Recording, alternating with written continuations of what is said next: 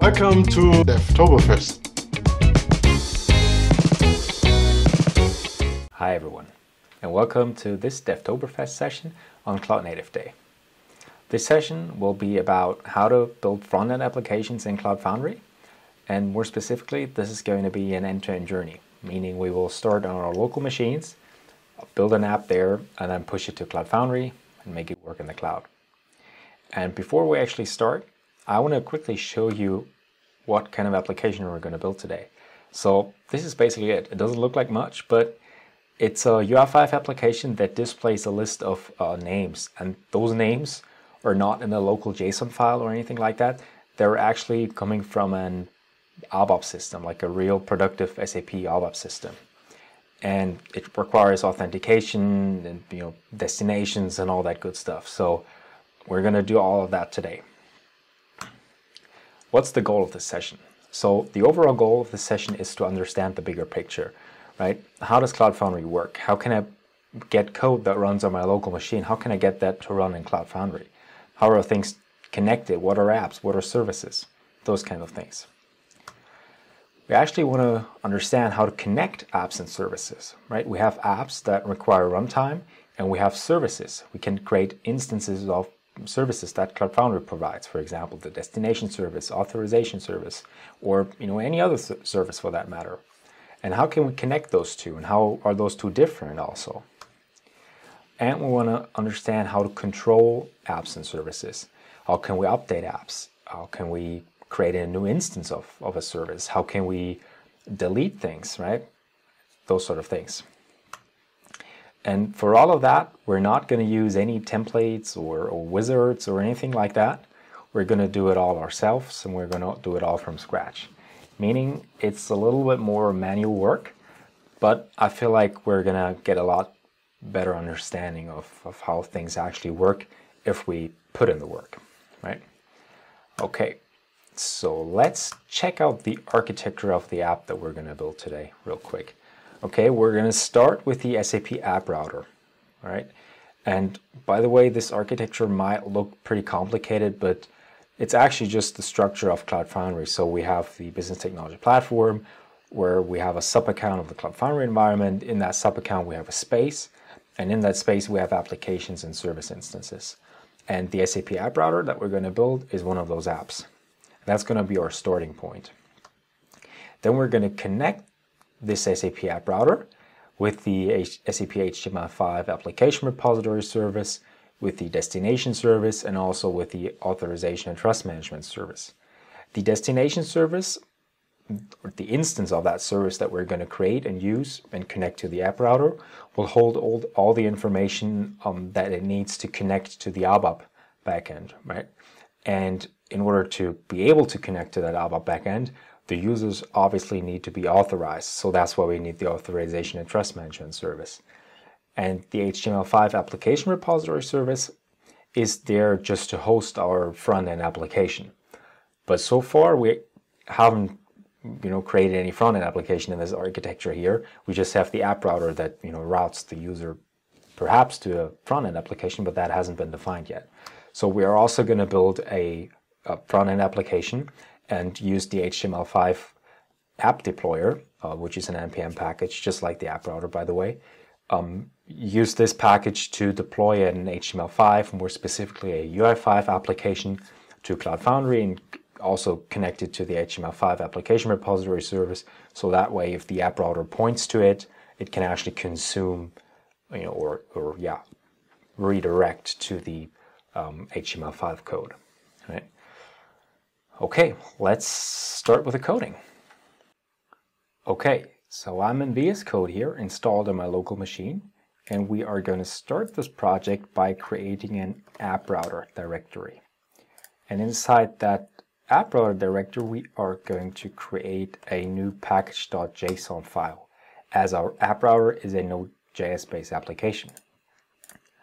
And I'm just going to copy some code over so our Node.js application has a name, Devtoberfest app router.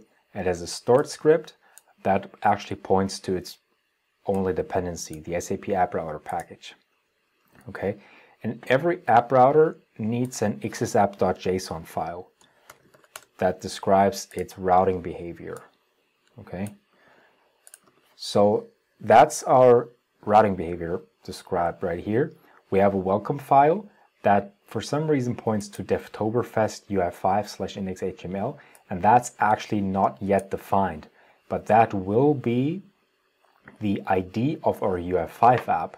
And since both the app router as well as the UI5 application will be connected to the HTML5 apps repo, this call is going to work once we get there.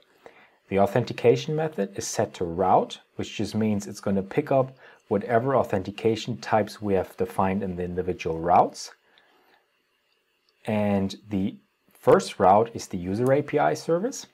That's a service that the app router provides internally, and it just allows us to fetch some information about the logged in user, such as the name and the email address, also the roles, scopes on, on BTP. But actually, we're not going to use that endpoint, so I'm going to collapse it for now. And then most importantly, we have the ABAP endpoint. So whenever we call slash ABAP and then something from our app router, our app router is going to do a request to the ABAP destination, which we are going to define soon, on our behalf. And actually, I just noticed that the ABAP endpoint requires authentication. So we want our app router to use or to read out, to use the token, basically the OAuth token that we probably already have once we access the app router, um, and use that token to authenticate against the ABAP destination and consume that um, ABAP backend that way. Okay, so if we were to, let's first of all save the file. If we were, were to run this app router locally now, that actually wouldn't work because we haven't configured anything regarding the XSUAA instance yet or the destination also. That information is not there yet.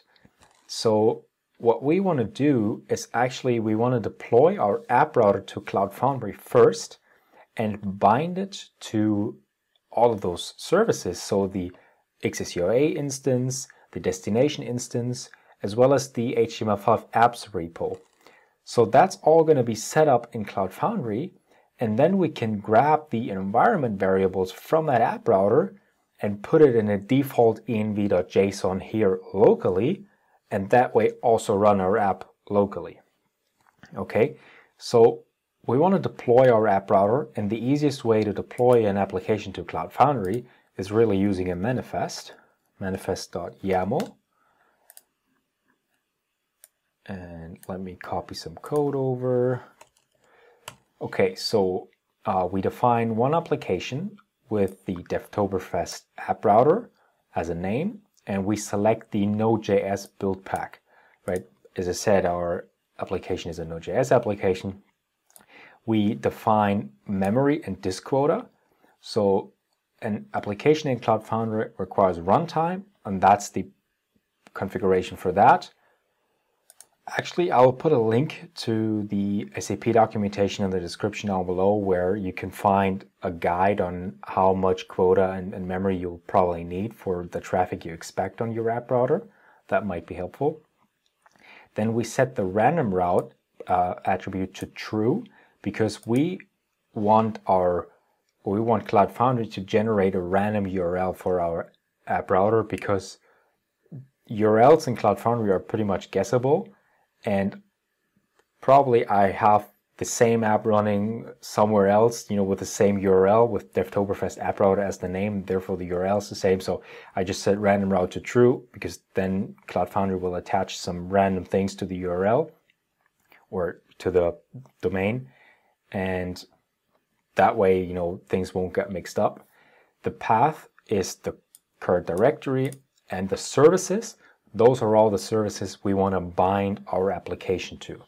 So we will have a XSUAA instance, a destination instance, and an instance of the HTML5 apps repo. Okay, let's save that. So usually I would just go ahead and say cf push now, right? Run the command cf push and that will push our app to Cloud Foundry. But that would fail now because we haven't actually defined the services or created the services yet. So let's do that now. Let's create a new oh no, let's create a new directory called service instances. It could be any name, but that name just made sense. And inside that directory, we will create a new file, which is called xssecurity.json. And I pasted some code in here. So the XS security JSON is the configuration for the for the XSUAA instance. And the XSUAA instance requires two things that are mandatory. So the first is the XS app name, which I just set to devtoberfest-xsuaa, and the tenant mode. Tenant mode dedicated just means that it's not a multi-tenant application.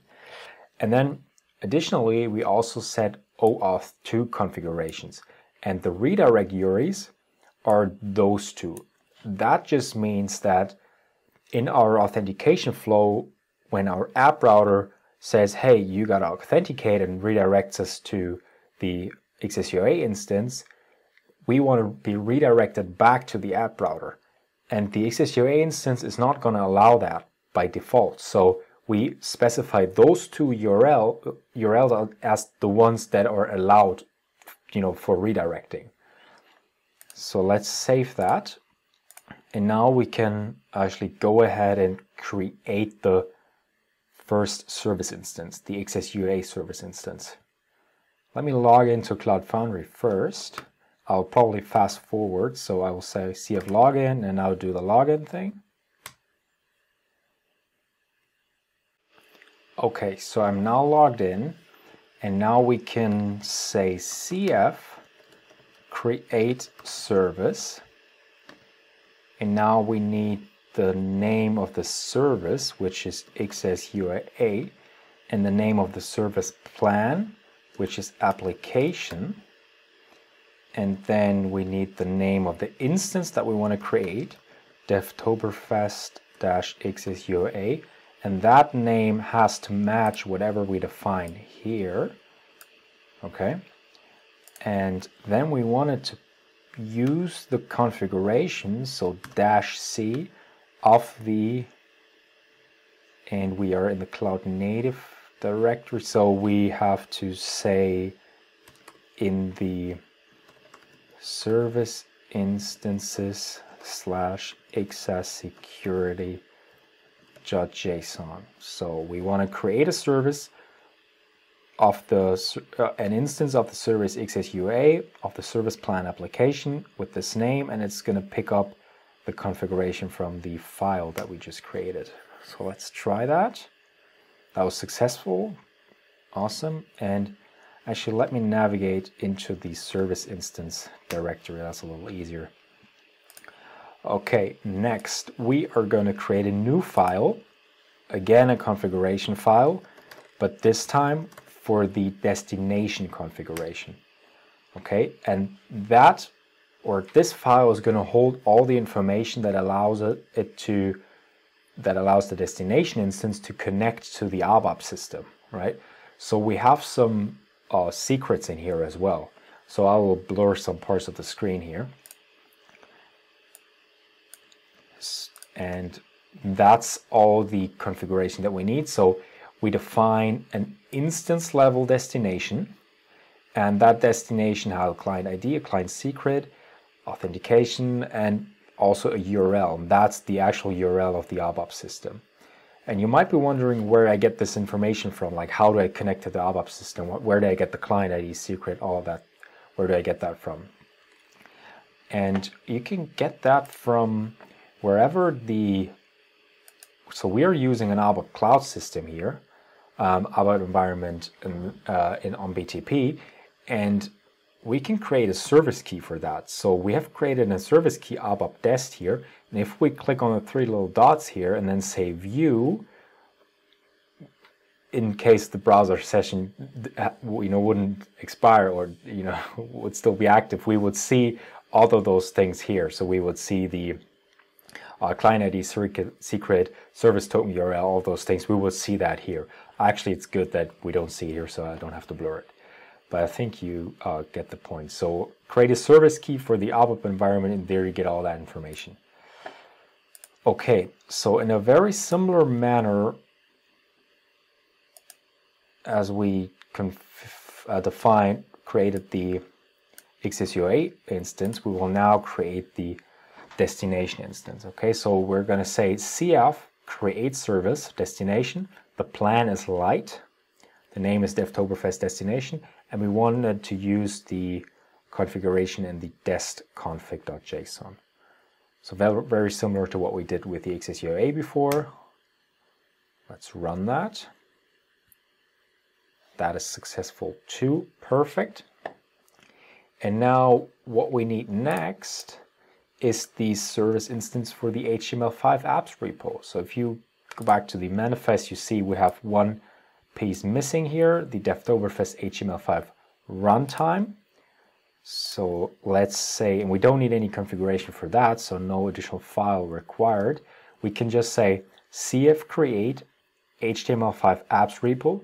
The service plan is app runtime because the app app router actually requires runtime because it's consuming things from the HTML5 apps repo. It's not just having static content sit there. That's going to come later with the UI5 app. But now for the app router, we need the app runtime service plan. The name of the uh, instance is Devtoberfest HTML5 runtime. And hit enter. And that works as well. Perfect. Okay, now I believe we can deploy our app router because now it has all the services that it needs available in Cloud Foundry. And we can say cf push in the app router directory. Okay, so the deployment was successful, which is awesome. So I think we can grab this URL and check it out. So let's use this.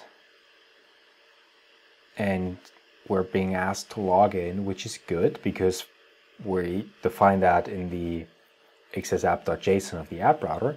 And for this sub account, we have multiple identity providers. So that's why it's asking me, you know, to select one. I'll just go with the default one.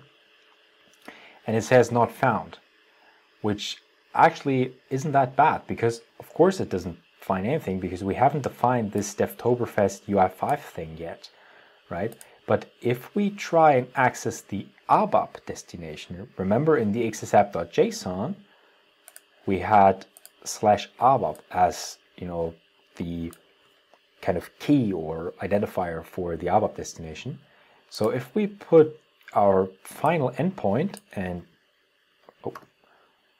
no, where do we have that? So I know the final endpoint that we're trying to get to, so let me just put that here. So dot com slash abap slash sap da, da, da, da, da. and then we want to get eventually we want to get to the passenger entity and that works okay cool so we actually know that our app router works now let's also try and make that work locally right? Let's try and consume that ABAP data through our app router, but locally. Okay, so maybe, yeah, no, that yeah, let's do that. So we want to create, as I said before, we want to grab the environment variables from from the app router running in the cloud and use those environment variables also locally. And we can put those in a default env.json file.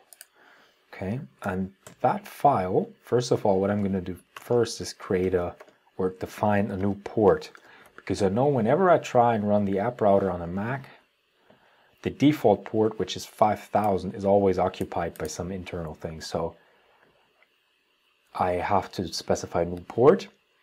And now I can actually go into the Oh, we can actually already see our Devtoberfest app router here in the BTP cockpit. So that's the app that we deployed. We can, by the way, also check out the service instances. Those are the three service instances that we created. But let's go back to the apps,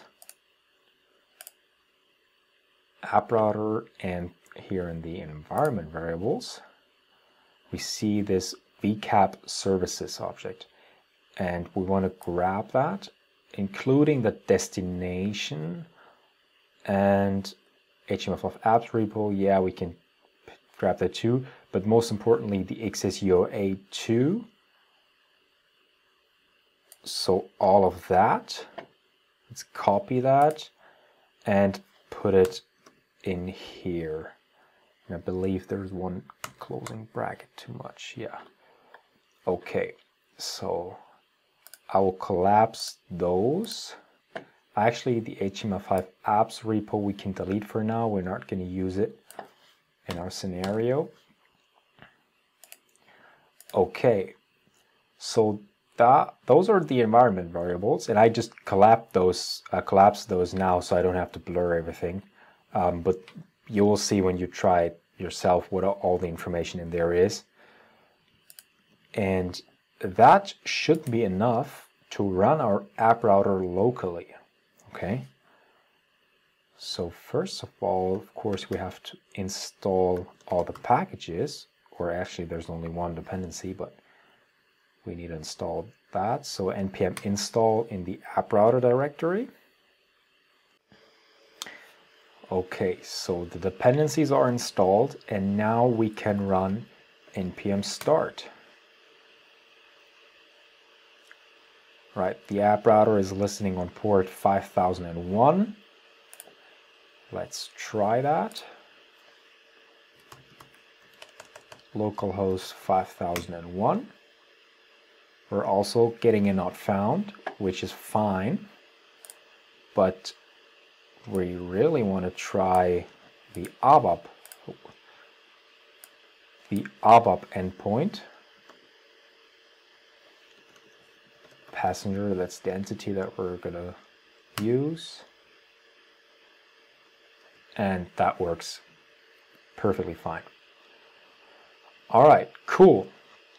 Okay, so now our app router runs locally, but as you saw, we're still getting a not found on the actual index HTML, so on our UI5 app. So let's build that UI5 app. Let's go back to VS Code. Let's collapse all that. We can kill the app router for now. And actually, let's go into the project root. And we're gonna create our UI5 app with a, with a tool called Easy UI5. It's a pretty cool open source project. I'll put a link to it in the description. It allows you to scaffold UI5 applications very easily. So we're going to run Yo Easy UI5 project.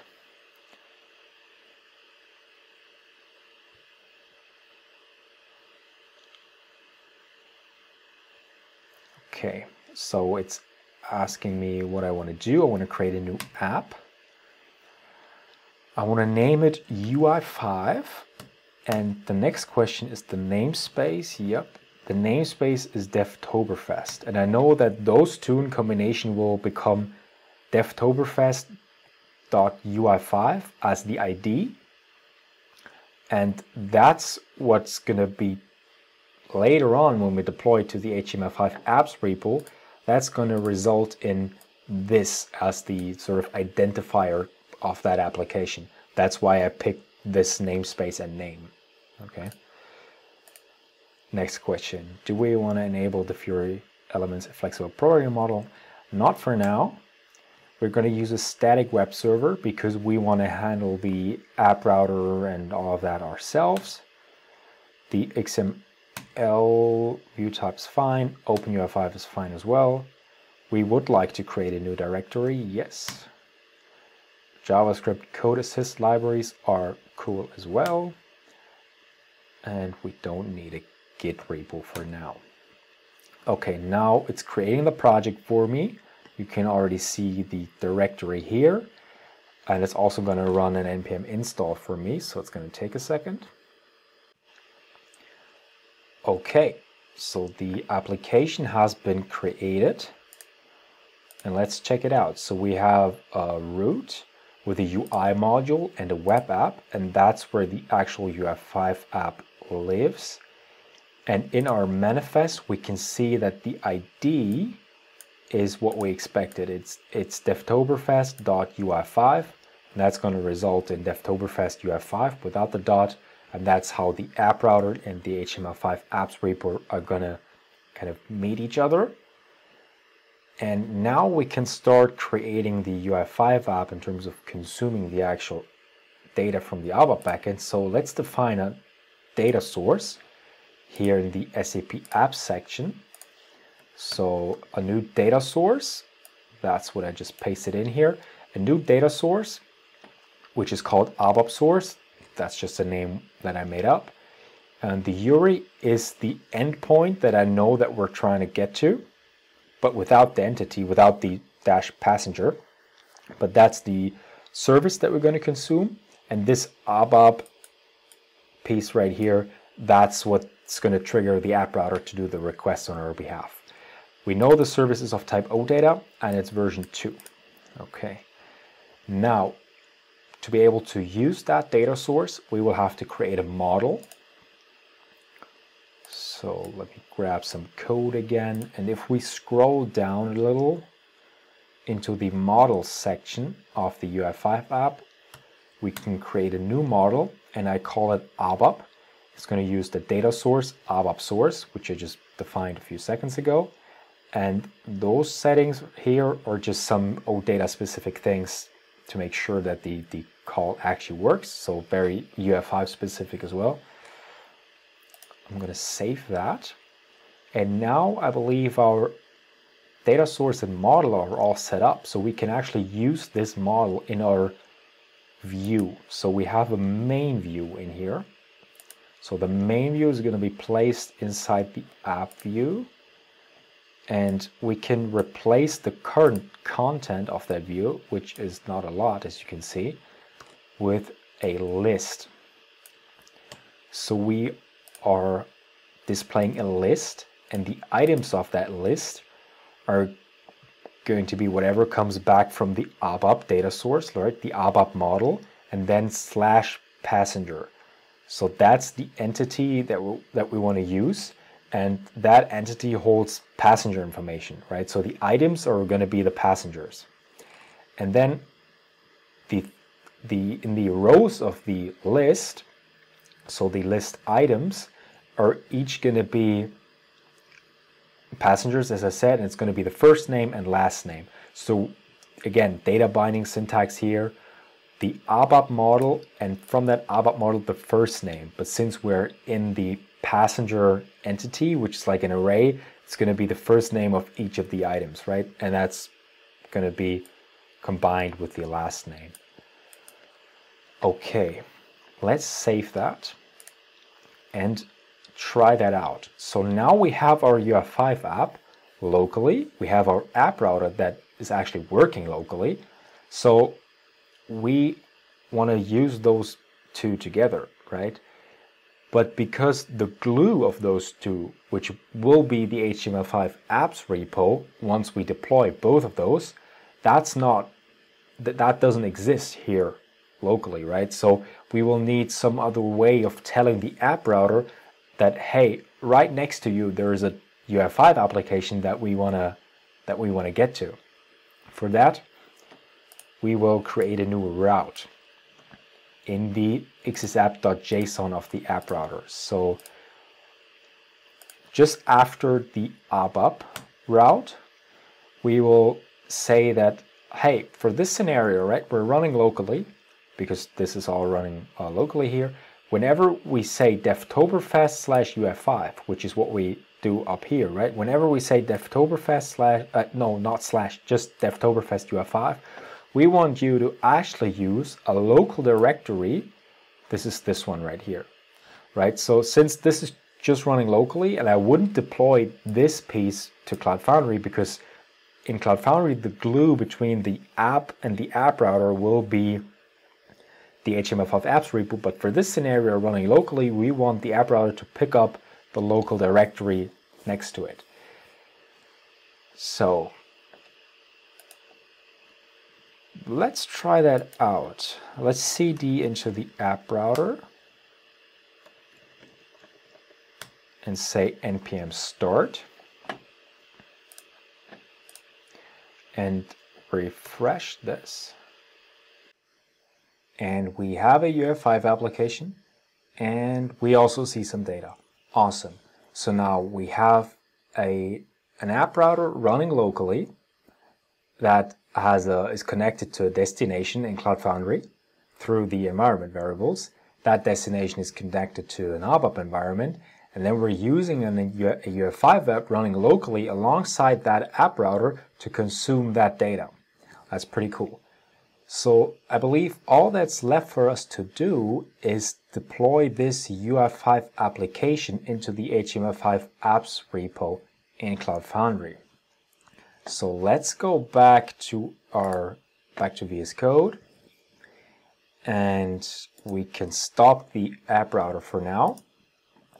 And we want to use an npm package called HTML5 app deployer, I believe, and use this npm package.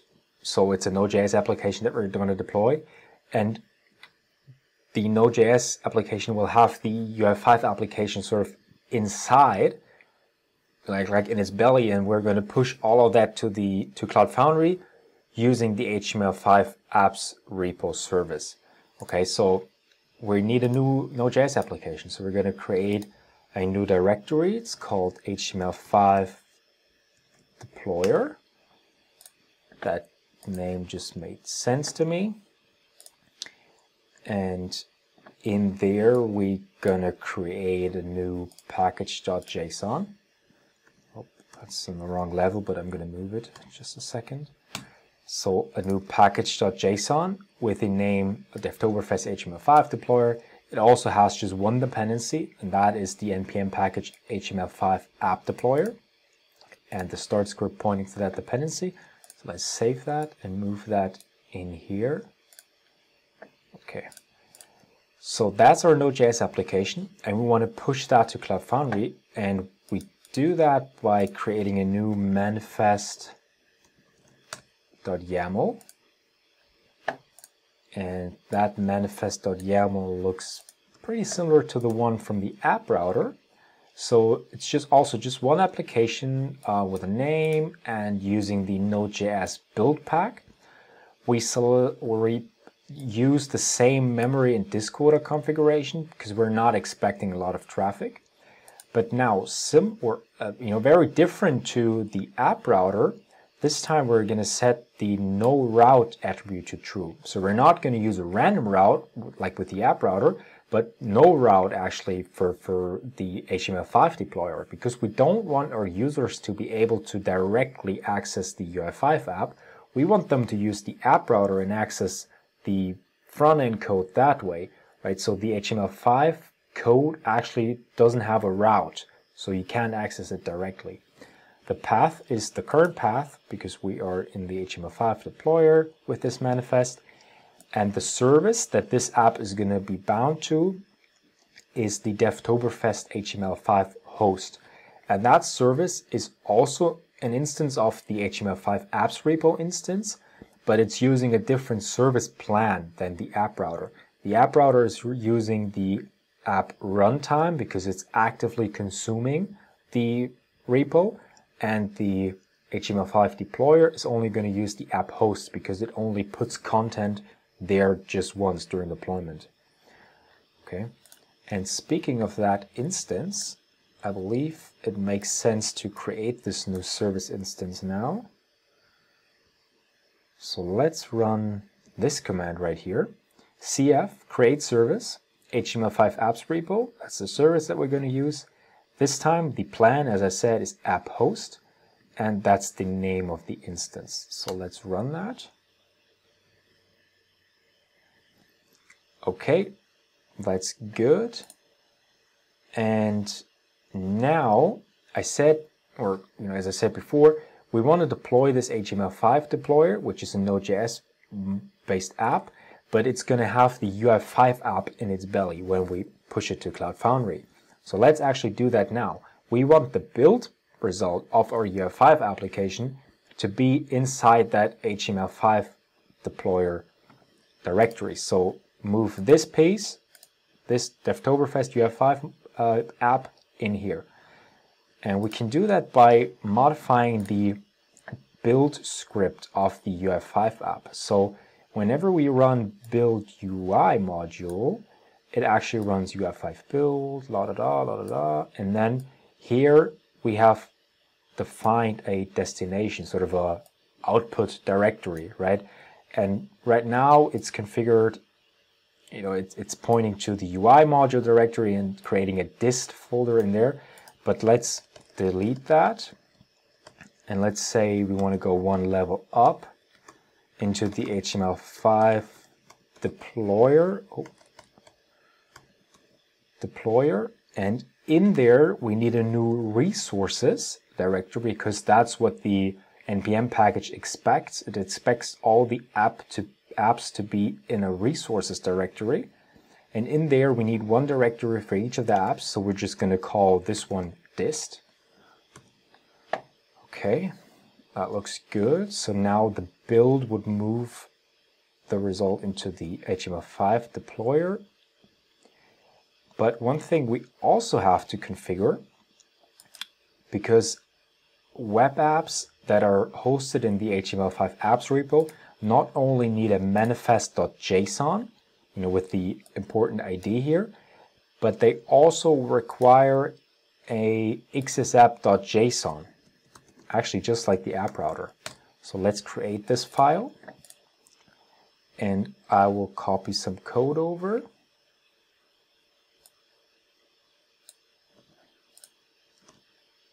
So we define, again, we define an index.html as the welcome file. The authentication method is route, just like with the app router. But now for this app, all the requests that actually hit this route, uh, hit this app, so that's all the requests here because that matches everything. All the requests will stay sort of in the HTML5 apps repo and will point to that app, right? So that file is mandatory for the deployment to work. And I believe now we can go into the UI5 app directory. So cd devtoberfest UI5. Now we can trigger the build. And I believe the main build script is build UI. Yeah, build UI triggers a build UI module. And build UI module is what we changed here. So let's run that. Okay, yep, that was pretty fast. And now, yep, now we have a resources directory inside the HTML5 deployer. And it also contains a dist folder. Okay, perfect. Now I think we can go ahead. Let's go into the HTML5 deployer directory. And now we can, actually let's run an npm install before we deploy it, before we run CF push, because in the CF, in the Cloud Foundry documentation, it actually it actually recommends to vendor the dependencies. So we should run an npm install locally and push the dependencies to Cloud Foundry as well. And we didn't do that with the app router, but we actually really should do that. So npm install, and now we can say cf push, and that will include the node modules that we now have here after the install. Okay, so the deployment just finished. Let's check out our app router. Probably need to refresh this page.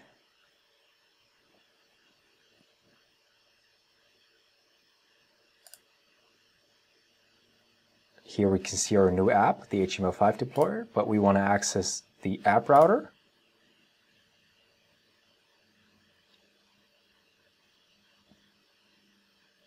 and we can see the UI5 app and we can also see the data. Awesome. So now we are actually done. So if we go back to our architecture real quick, so we have started with the app router, right? And we deployed it to Cloud Foundry, created those three service instances, and then took the environment variables to also run the app router locally. after that, we created the HTML5 module. We built the UI5 app and then app and then moved the build results in there and then deployed that to Cloud Foundry as well. Also consuming the HTML5 apps repo service, just with a different service plan. So we've done all that and we're done, which is pretty cool.